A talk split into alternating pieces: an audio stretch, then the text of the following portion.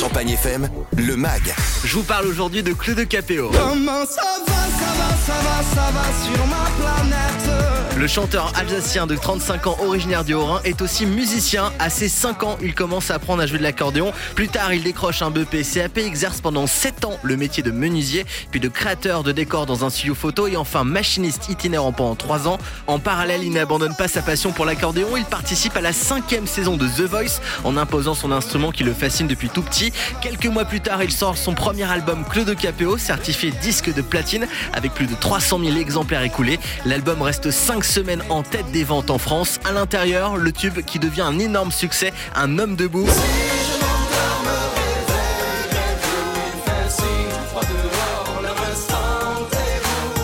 Claude Capéo enchaîne tube sur tube en solo ou en duo avec Vita ou encore Kenji et en parallèle il sort son opus Tant que rien ne m'arrête puis la version de luxe à l'intérieur de nombreux tubes comme Plus haut ou encore Ma Jolie. Tu verras ma Artiste au grand cœur, il a rejoint depuis plus d'un an la troupe des Enfoirés. Claude Capéo, vous l'écoutez sur Champagne FM.